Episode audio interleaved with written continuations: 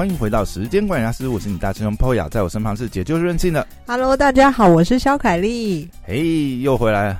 哦，上礼拜放那个特斯拉的，好像收听很不错哎、啊 怎么会？大家哦，真的，大家都那个殷殷期盼 你的特斯拉等待我开箱是是哦，我我已经想完，我下一次、下一次、下下次要开箱什么了。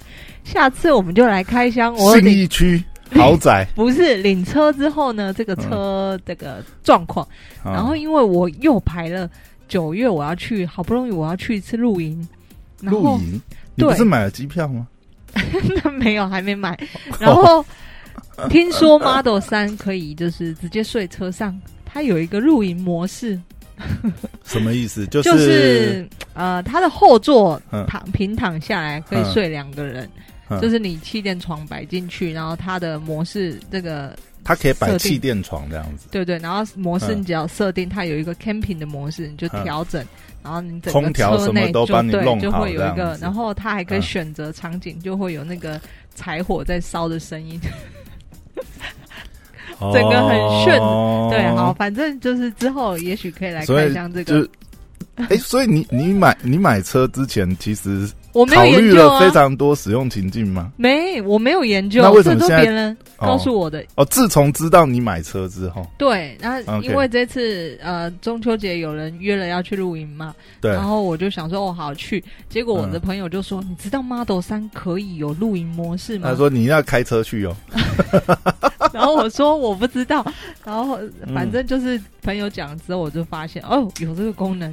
反正嗯。我是一个在买之前，我只会考虑在买之前前都不做功课，对买之后哎才发觉哇，真划算，还可以这样子用。真香真香，不是啦，不知道我就是上一次上一集播放这个，好像我才上传一天两天，收听率就好像不错。但今天不是要讲车，今天要来讲讲、呃家电。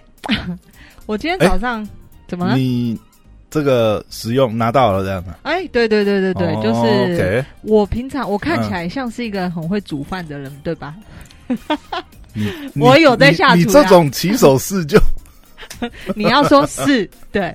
我真的是有，我其实还蛮常下厨。对我来说，哦。呃，中午我基本上会随便乱不是下厨有好几种啊，哦，煎蛋也煮是下厨。煮煮碗泡面就说下厨，不是不是，我还蛮这个呃，嗯。蛮常下厨去去煮一些我自己喜欢吃的东西，因为真的真的需要什么炖啊什么的，对对对炖啊，或者是嗯。因为外面对我来说，有时候我不想要吃那么油，啊。或者是就是你知道那种便当或什么，就是呃，就炸的可是如果是健身餐那种东西都很很好用啊，呃，我也不会特地吃健身餐。对嗯我来说，我的诉求是我希望健康一点，但是没有真的到无油无盐。来你讲几个，就是你讲几个你拿手菜色，比方说，大家来评断一下，就我很我我大家听听看，觉得这个叫做有厨艺还是、我蛮常做红酒炖牛肉，对红酒炖牛肉对啊这个可以，然后这个可以。就是一般嗯你想得出来的菜。那你牛肉在在哪里买？市场啊，就是正常传统市场嘛传统市场所以你是跑传统市场对我每个周末有空，我就会去传统市场。哦我如果现在收听的人，你跟我的生活模式差不多，就是我我嗯，大概有时间周末我会去传统市场，然后，会呃自己做一些菜。那这些菜我不是很复杂，因为周一到周五通常也没有时间在那边炖两三个小时才吃饭的嘛。回去我就可能就是要比较快速完成，就是炖一锅，然后再把它冷冻起来。或者是平常晚上我可能嗯会、呃选择的烹调方式，就是会比较快速结束的，对，然后又比较健康的，就是我说的健康，就是没有外面那么油，或者是那些呃菜，我觉得是至少是比较新鲜，或者是我喜欢吃的菜啦。那因为外面的便当店或什么就是很很油嘛，对，那一般来说，我就是会呃着重在我想要吃的料理会比较健康，但是并不是那种无油无盐。比方说，像、嗯呃我如果想吃鱼的话呢，嗯，呃，炸的跟烤的，我会选择用烤箱去烤，就是哦，对我会放进烤箱不。是煎很快吗？煎很快，可是如果我太油的话，呃，像鲑鱼，像如果是煎的话，我嗯基本上我不会放油去煎。对啊，你就用鱼本身的油去对，煎但就是够了其他一般的鱼，呃，黄鱼啊或者什么，大部分还嗯你还是要放油嘛。不过要看技术啊，不然的话有时候那个会粘在锅上嘛，对啊，麻烦。那我所以我自己、嗯呃地方有一个厨房，然后基本上的用具你想得到的应该都有。嗯，那这一次呢，呃，朋友就是我，就是他有一个听说非常厉害，我们上次其实气去炸锅对也去体验过，但嗯那时候去访问他的时候，就是看他在操作的时候，我就觉得哇，这个看起来好像很厉害。他那天不是就是用气炸锅弄了一些小点心？对啊，然后我就想说，天哪，嗯，感觉很厉害。嗯然后这一次就是想要进这个，想要买这个气炸锅，所以我就有跟他提了一下。嗯那今天就把货拿到手了。对，但嗯。今天我并没有啊这集也不是要讲开箱气炸锅，我只是讲说，如果大家嗯。哎、跟我的料理方式呃以及生活模式也蛮类似的话，可以期待我这真实的开箱。你今天都要讲的，结果你前人讲那么多，我今天要，讲说，因为我朋友他嗯。其实也是自创品牌、家电品牌嘛，嗯。所以我每次跟他碰面，其实都会聊一些公司上的经营。对对然后包括我最近遇到的问题，就是我要把工厂从大陆放在大陆，还是要拉回来，嗯然后以及开模等等的问题嘛。对，然后我觉得这些小企业其实应该都会遇到啦，因为毕竟我们没有雄厚的大资本。嗯，对？嘛？因为他也是属于白手起家，就他也不是有什么富爸爸、啊，或者是这个砸一堆这个预算在行销上面。哦，说到这个预算行销，插一个话，你知道一个男孩，我们就是嗯。在很多集以前曾经介介绍过。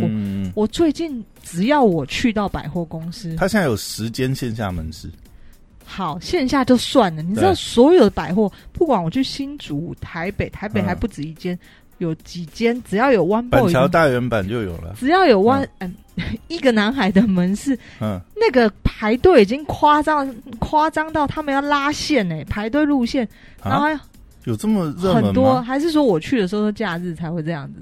不是，就算是假日也不应该是这样啊，对，哪有假日都我太惊讶了，他们就是要嗯。拉线，就是排队限制入那个店面的那个，真的。对。哎，我最近是没有逛到那边，我下次逛去看看。等一下，还有夸张吗？总之啊就是、呃砸很大行销预算，我们不是那种人，就是砸非常大行销预算，所以嗯呃，在每次在跟他碰面的时候，其实我都会跟他交流一些就是公司经营啊，因为蛮类似的，就是从小做到做起，然后就是又是自有品牌，对。嗯嗯嗯，那他呢，就是像我，比方说，我问他其中问题就是，哎、我有问他说，你有没有考虑把生产线也拉回台湾？嗯他就直接跟我说，台湾没有这个完整的生产线。嗯，就是基本上我们听到的一些家电，就是一些东元啊，然后什么和联啊，什么这些我们常听到的家电品牌，基本上工厂都已经在大陆了。所以他说、嗯 他根本没有选择，就是在大陆这样子。东南亚现在也不是只有中国而已哦，但语言方面嗯肯定是中国嘛，就是我们会比较有优势。就是如果你去那边，对，然后他就有讲到，就是对我来说，有时候，呃，我我做这个品牌这几年来，然后有当然遇到一些创业的人啊。呃，其实产品过了某一个阶级，我是说价格阶级之后，网上店的价格，大部分都是这个品牌所的品牌价值。嗯我觉得啦，嗯就以家电来说的话，就是就是真的你。你你一个产品，你不是用金用银去包它，你再贵也不可能贵到什么样的程度。嗯就是对，所以呃，过了某一个价格之后，其实我觉得呃，要去成就可能在更高的价格，可能是它的品牌的价值所所在，或者是它的创新等等。你买到的可能是这一些，或者甚至是售后服务啦。对我来说，那嗯比方说像家电这个东西，就是我们呃，你知道透过跟他聊天，他其实因为他真的是。呃，过他也创业好多年了吧，比我还久。那他在大陆也拜访过许多许多许多的家电厂。嗯那就他所说，当然他的产品有可能就是是跟我们听过的知名品牌同一条生产线这样。嗯哼对那所以他只是呃，只是品牌的名字跟别人不一样，但是它内装的那些机械或什么，也许是就是同一家工厂啦。对，嗯，那只嗯、我想我像我习惯，如果我要买家电，其实我大部分会先去看它的它家电的一些有没有贩售那一些东西，比方说像我呃我两年多前在用的吸尘器，嗯，然后甚至机器人扫地机器人嗯，我到现在还在用、欸。然后我那天跟他说，他说什么？你还在用？然后我说，蛮耐用的。对啊，我说他说你哎、你这个应该已经过它的这个对 耐用期限。而且你平常到底怎么保养的？我不还是一年只开一次？而且两不是好不好？而且我的吸尘器完全这两个东西完全没有坏过，换换过。你的电？池还有电？你有天天在充电吗？你怎么这样子？有吸尘器两年多了，我换过一次电池池。电池正常充放电都两年多，应该都对我吸尘器我换过一次电池，哦扫地机器人没有换过电。嗯就是没有换过任何内部的设备，但那些耗损的这个、呃、耗材耗材当然有换过，包包括它的滤网啊，或者那些那个扫的刷子啊，或者什么这些对，当然有，但是主机的东西是我都没有换过。嗯然后我就跟他说：“哎、你的东西真的很很很超值，就是哎、你这样赚不到钱，你知道吗？你是为什么？不是现在的家电产品都是哦设计，基本上过保估就可以差不多怎么办。这样跟我的手表一样，你知道我的手表一过过保两年过保，然后就要换电池了，就跟你说的一样，就是啊，对啊，正常的品牌大概我跟你讲，我上次那个手机嘛，哦，对呀、对啊，就是你要有一个买有一个预期他，算的很刚好嘞，时间一过，保固一过马上挂没。错，你买这个电子产品呢，大概就是两年。其实甚至到 iPhone，我都觉得大概是这样的。iPhone 已经比其他的手机，呃，像你其他牌的手机，iPhone 大概也是两年吧，我觉得两年。我用过其他的手机，嗯，呃，可能一年之后，整个系统就会变得非常非常慢。但 iPhone 通常你重整一下还好，哦是哦，那重整你就因为你资料全部删掉吧？对，因为你看你手机，比如说赖就很肥呀、嗯嗯嗯。如果你把赖重新卸载一次，嗯就是可是你资料就会不见嘛？你要嗯，你可以备份，然后不要就是不要留那么久以前，或者是很久以前你把它备起来。，对，那我以前在用 Samsung 的时候，就是对大概一年，就是反正整个手机就会变得比较慢慢。对那我相信大概一般其他品牌也是这样。那甚至已经 iPhone 最贵的 iPhone 了，其实我用两年差不多也变得很慢。那电池，你说 OK，我换电池，对我现在手机用了应该有三年多吧。其实我过两年的时候，我换过一次电池。嗯哼，一开始其呃，而且我是正牌换正牌电池，对一开始呃也 OK，就回复到好像蓄电力比较好，可是后来大概过了半年左右，其实那个速度也是下降的蛮快的啦。对，所以我觉得其他呃一般的电子产品。大概都有那个一两年的寿命，所以我就跟他说，这次我要买，我就因为我又想到他，我就跟他说，哎、我那那次搬家的时候选择你们的东西，嗯我觉得至少 CP 值蛮高的啦，嗯。就是呃有它呃不是那么便宜到是好像你一千两千就能买到，但是它也没有真的贵到无法入手。所以它。的定位应该就变成是说，跟它同系列的呃产品来讲，它还是相对 CP 值比较高，CP 值但是品质其实跟知名品牌对是，差不多。但是它有一个操作手法，就是在在嗯销售上，呃，像你你可能也知道，但我的也是这样操作，就是嗯你的品牌里面绝对有高单价或者是比较亲，嗯就是亲近的价钱。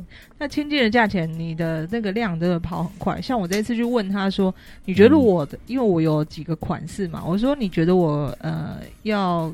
要这个下单，要比方说要拉回来台湾下单的话，你觉得我要用哪一个款式？他就是说，呃，你还是先用你这个呃卖的比较好的款式，因为你第一次下单在这一家，你不知道，那你万一这个真的踩到地雷还是什么，那至少这个跑的比较快啊，跑的比较快啊，真的怎么样？就这一批消掉再说。对对，对对对对你不。要是这这个卡在那对，边的。那当然我也跟他嗯说，就是、呃，也是，我觉得还是要有一些比较，你的产品线上还是要有一些产品是这些价格是比较亲近消费者的。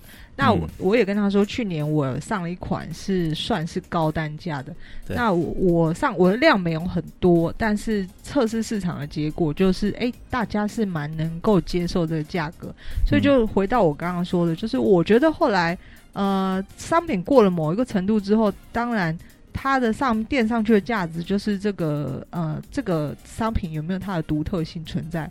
我后来去年上的那一款，就是它有一个独特性存在。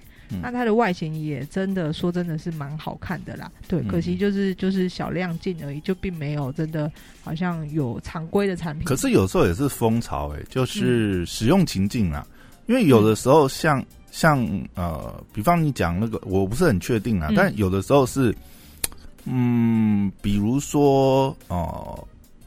这个商品它突然市场有一个不一样的变化，嗯，或者是啊，比如说网红啊，嗯，在做一些影片的时候，哎，特别推广了某种用法或什么，哎，它突然有一个附加价值的用法出现，哎，那个就会变成是一个潮流。有的时候我们其实也是抓这种点呐，嗯，因为你会很关注你自己的市场嘛，你会发觉，哎，现在很多人都这样子用，嗯，那你可能就会去调整。其实那些搞不好你本来商品也有，可是就变成是你要加强哪些点？哦，对啊，但你有提到就是像呃，是不是真的像他的产品线就很多？他光产品可能就至少十样以上。那你可以想象每一个产品给他压一个 MOQ 最小量。我们随便讲一千，资金成本、库存压力很大。然后我就是像你也是呃经手过几个产品，像这种是不是真的量？你有那个压力之后，你就这个挤进这个脑子想要该怎么去销这些量，透过各种管道，比方说电视购物啊、团购啊，还是什么什么什么什么。所以这个我觉得有时候也是。你知道，像我现在，因为我没有我的产品量类，呃，类型不多，然后再加上我也没有真的是每一个项目，因为你一直你一直走的是一个比较轻量化，我会比较安全，对。可是这个好处，就我自己操作品牌，我觉得好处是在于，我不会为了要销库存去破坏市场价格。对，我觉得这个蛮重要，因为如果你自己呃，就是资金上真的有压力的话，嗯。你如果让库存压力卡在那边很大，其实你是很难去做价价格坚持的，尤其是对对对，想问你这个，尤其是其实你看，嗯，讲真，我我我后来也觉得，就是说走团购啊，或者是一些特殊通路啊，嗯，它的确一定是会对销量有注意，但是这些 long term 起来，你去评估到底对品牌是不是一件好事？我现在也是觉得这个东西。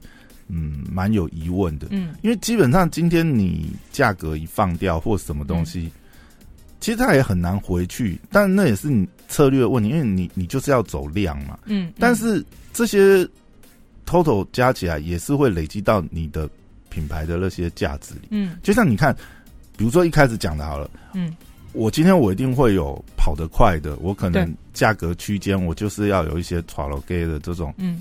这种产品，但是这些东西我还是要顾大家基本的品质，因为最终回流还是你的品牌价值。但是当你呃为了有库存压力，然后又为了为了这个竞争，你去你去走你某些，比如说你某些产品先去走销价竞争的部分，那其实就已经是让你本身呃就是抗压的弹性变小，因为你你的空间变小。第一个呃。利润也少了，那你怎么去其他去 cover？比如说你这些后面后勤啊，然后呃公司营运这些，还有你应有的利润，那些那些少，其实这样加加减减算，我觉得也不见得是嗯赚呢。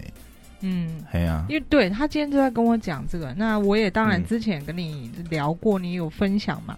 那我们随便讲啊，就比方说，你今天要切量给任何一个平台，然后觉得哎不错，那我直接跟你买断或者什么。但买断，他要跟你买断，绝对会给你一个希望，你给他一个蛮不错的价格。就像我们跟工厂要下量越大，我能够压的价格越低嘛。但是我就会觉得，哎，那嗯，这个我价格就是不是就又破坏？可能他对方买断之后，他下的价格也许比。比我的官网还便宜，那这个不知道。好，那我们又回归到有有另外一个方法，就是之前你有提过，就是有一些在呃私密社团里面嘛，就是比方说脸书的，就是不公开的社团。那本来就是做活动，然后那个以后也不会搜寻的，他反正做完活动就得下去。对，但是这样子到底破坏了价格，纵使它可能只是昙花一现，或者是，可是这个。就会有人知道你的价格就留在那边嘛？就是哎，你的价格可以下到这样子哦，那就我会觉得后来就是陷入两难，到底是你看有库存压力，好一千就还好，你万一有十个产品，哇，你有成千上万个库存压力在那边，可是你为了要销库存，那你要放弃放掉你的价格底线，还是你要坚持你的价格底线，但是你的大仓库就要一直租在那里。我就会觉得，哇，那天啊，这怎么怎么搞呢？是不是有就是操作经营者，嗯，就是要想说到底怎么办？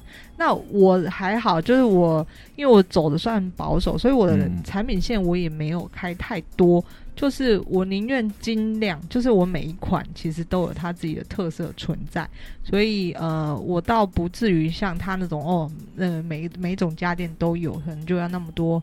库存，那我自己在这方面在成本上的控制，我还是会希望是不要破坏我的市场价格啦。因为我们随便听你跟团购组合作，对，团购组合作是可以帮你销库存，那但是，嗯，变相的这个价格也被打破了嘛。那我觉得这个品牌价值就是有待商榷，因为我自己在看这种东西，不，你当然。也不能说是常态性的做。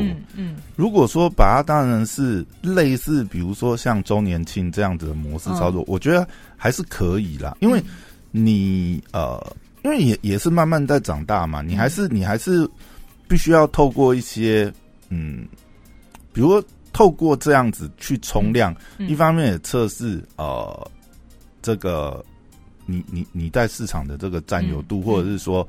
哎，其实即便是网红加持，或者是说哦找了很知名的团购组，有时候也是要吃一下你这个品牌原来的价值，因为大家会知道说说，哎，这个牌子真的是从来没有在打折的。嗯，那或许这次有一个比较不错的组合，嗯，或许也不是直接价格上的回馈，嗯，或者是说，哦，它其实就限于某种品相，那那个品相就是你打算来。从此，因为有时候其实一一样嘛。如果说没有业绩的回馈，生意也没办法一直往上堆，或者是说，呃，在跟工厂谈判，可能也不见得能够拿到比较好的这个条件的时候，其实我觉得这其实也是适度调整。因为你说完全很僵化，就是啊，我就是呃很保守。其实我觉得保守也不见得是错啊，因为你就是很很很稳定，一步一步踏。但有时候去做一些这些测试，那我觉得也不不能说完全算是破坏价格了，因为你看，不管呢，那那你看各种知名的，比如说啊化妆品牌或什么，嗯，他们一样也会有周年庆，但是他可能很明白，就跟你讲，我一年就玩这一档，嗯，如果你因为有的时候，比如说像这种呃也算是消费品，嗯，它本来就是有一定的消费。周期循环，哎，你刚好等到了。有时候你是没办法去等的。我我不肯，我现在要出国了，我要等周年庆。周年庆的时候，我人已经在国外，我怎么买？对不对？嗯。那化妆品也是啊，你本来就是很信任这个品牌，嗯，那你当然遇到周年庆可以囤啊，嗯嗯，或者是说透过这种有，因为有时候透过不同的平台，我觉得还有一个是。去打你原来接触不到客户啦。嗯嗯，因为有时候接用不同的通路是为了是接触更广，你还是要累积你的那个对点线面子。对啊，所以我嗯，他有告诉我，其实啊，他自己是上虾皮商城，虾皮商城对他来说这个呃反应还不错。然后我以前不是坚持。对我来说，坚持不不想上虾皮，因为我觉得，哎，虾皮好像是呃价格敏感度比较高的人，就是高单价的，其实不太会在虾虾皮消费这样。但是因为流量的问题，因为它的流量已经大到一定的程度，就是当然会上虾皮购物的，跟其他平台的那个属性一定是有差。嗯嗯嗯。但是也不是说在上面没有人买贵了，因为你看虾皮上面。真的现在什么鬼都有，那毕竟它流量在那里。对，但是而且有时候是一个方便性，变因为怎么讲？你看哦，像我们自己买东西，其实也会有关系。嗯，比如说你可能就像以前，可能很多人就是喜欢在 PC Home 买，虽然虽然哎，现在呃，尤其是最近新闻很多，好像今天才刚宣布吧，换了一个新的中新 e 对对对。但是你看。还是很多人很习惯，因为最最早虾皮推出这个二十四小时嗯到货，对不对？甚至台北我自己会感觉好像电器类的就要去 PC Home 买，对，不是大家都有一个习惯，说三 C 可能你就会找 PC Home，然后可能其他的，尤其是呃生活用品，生活用品可能去某某，对，它会有一个这个经验，当然也跟他们自己背后。选品啊，还有价格上面，的确某些品相就是比较有优势。嗯，但这个东西其实现在来讲，你会发觉越来越越来越拉近距离，甚至就有反超嘛。不然为什么某某现在反而是龙龙头了？对对。但是我觉得流量这件事情，你看你在不同的平台露出，有时候我觉得那就是为了这个流量付出。露出你把它当成是广告效应，其实也未尝不可。嗯嗯嗯，有我，而且上面的确，上面的确还是会有单呢，还是会有流水单，因为会有还是会有价格不敏感的。嗯嗯，对，即便你在上面，你也没有去做什么，你就只是一个方便，因为有时候是方便性。嗯，像我自己有时候买东西也是这样子，因为我也蛮爱用虾皮的。如果说有些东西虾皮有，哦，我直接虾皮点点，那反正也很快，但我又没有要。一定要说像什么哦，某某 PC 这样子很急的东西的话，虾皮点一点很方便啊。嗯嗯嗯，对啊，有啦，我虾皮真的会考虑上一下。对，就是呃，还是有不同面向的人。像我举个例，比方说某某来说，有的人他其实甚至他搜寻他已经知道我的官网了。还还有，我觉得平台有时候平台活动的那个呃力道也是有差。对，你看哦，虾皮其实做了很多呃。粘着度很高的一些会员会员使用，嗯，包含啊，比如说每天登录可以这个领领虾币嘛，嗯，然后它里面虾皮哦，呃对，然后里面很多游戏，然后呃，当然那些游戏最终可能换一些优惠啊，或者是折价，那当然也是常常可以在上面打广告曝光，嗯，但是它其实粘着度是高的，嗯，那某某其实某某 PC 的招数大家应该都收过嘛，嗯，哎，动不动就记，哎。到你信箱，哎，你会员点数还有一百，不要忘记用哦，折价券一百。当下什么时候我有这个东西啊？对，有时候你都不知道，哎，哈，什么？我已经多久没消费了？什么什么时候还有折价券？但是他们其实也会做这个。然后另外就是，呃，我觉得有时候其实还是蛮多啊。你看某某真的是，嗯，你说婆婆妈很爱，就是她真的做了蛮多类似这种。活动价什么？那你不去配合一下，有时候也是蛮可惜。对啦，有时候他们在平台上面能做、能够做的活动，是我们这些官方系统上是做不到的。就是像我有遇到一个消费者，他就是他已经明明知道我官网最低价，但是他还是跟我说我我想要在某某买，因为他有某币，他说他想要兑换这个。而且他有时候某某有一些呃，比如说呃活动的时候，嗯他是。全站去凑嘛，对，他满额刷卡，然后还有回馈，那他要集中，那他当然是在同一个同一个平台上面买。对，然后他就问我说：“我说，嗯，我们商品比较特殊，这个我们是还是我们仓库出货？对，但是他没有差，我我是要在平台基点啊。他对他来说，他没差哪里出货，只要反正他也不急，能够到就好了。对对对，所以就是嗯，每个每个，我还是觉得每个管理者就是有自己不一样。的路线，像我那个朋友，基本上他不在官网销售，但是我对我来说，就是我主力还是放在官网。就每个呃经营者，他们操作层面不同。然后最后再讲一个，就是我不是一直在纠结这个呃产线拉回来，台湾要压我价钱，成本又要嗯在店很高上去吗？然后我我记得我上周跟你讨论说，其实对我来说就是。只要是当然增加成本的东西，你不要尽量尽可能不要增加太多。像我们这么大的商品，就是增加仓储费，其实就是一笔蛮可观的仓储物流就可以把它摊提回来。对，然后后来就是我们不是讨论一下，你叫我去谈嘛？你说这个仓储对他们来说，基本上他们地就在那边。你要把这么细节的东西讲出来？哎，工厂本来就地很多，是啦，是，对啊，而且他们在所在位置这个。嗯，是真的蛮空旷的。OK，后来谈的如何？然后我就我我也没有，就是我跟他说我想要跟你合作，可是我希望你也能够帮我想想我解帮我解决我的困境。OK，对，就是我就是跟他谈谈。然后呢，就是后来你知道，他是说好，那既然这样子的话，我知道，那我们通常遇到这样子的模式呢，呃，我们可以分批出货给你。对啊，这也是一个弹性的。他就跟我说：“那你跟我说，就是大概要切，可能三个月以后，我再出下。比如说我偷我偷偷多少，对，然后我分批拿，对对对。那当然他是一次做，他其实也变相就是他提供仓储。不一定，我我不知道他到底是一次做，他还是他分批做。但是他就跟我说：你跟我讲，就但是你要提前跟我讲，你不能可能这这周。”讲下周就要，那他还真的是批次生产这样，真的那么小量可以？我觉得对于工厂而言，因为我们不是工厂，所以这个成本哪里开机呃，我们不知道。因为我不知道产业不一样，因为正常来讲，你一套如果上产线那个锅炉还是什么的，因为嗯，包含呃，比如说可能原料问题，或者是说你有一些特殊的流程，嗯，那他也没办法马上换线呐，所以通常通常是。一个批量，一个批量应该是没办法拆那么细。但是他就是这样子跟我讲，就是真的有沟通。或者是说，他们有那一种就是半半手工的，它不是那种很标准的，但是你的东西它可能类似有半成品。我知道，对，我的产品，呃，对对对，你讲到一个，所以它并不是。你的东西它或许不是上完整的产品线一条龙这样，它是从半成品开始，可能是跑那种。对对对对，你讲到一个，因为我的板材，它它只要这个，因为我们要倒那个颜料嘛，所以那个锅炉一开的话，你最好是全部先做完。对呀，它怎么可能？对，它换色都要多少批量？所以可能对。所以我的哎，你说对了，所以我的板材可以先出来，但板材。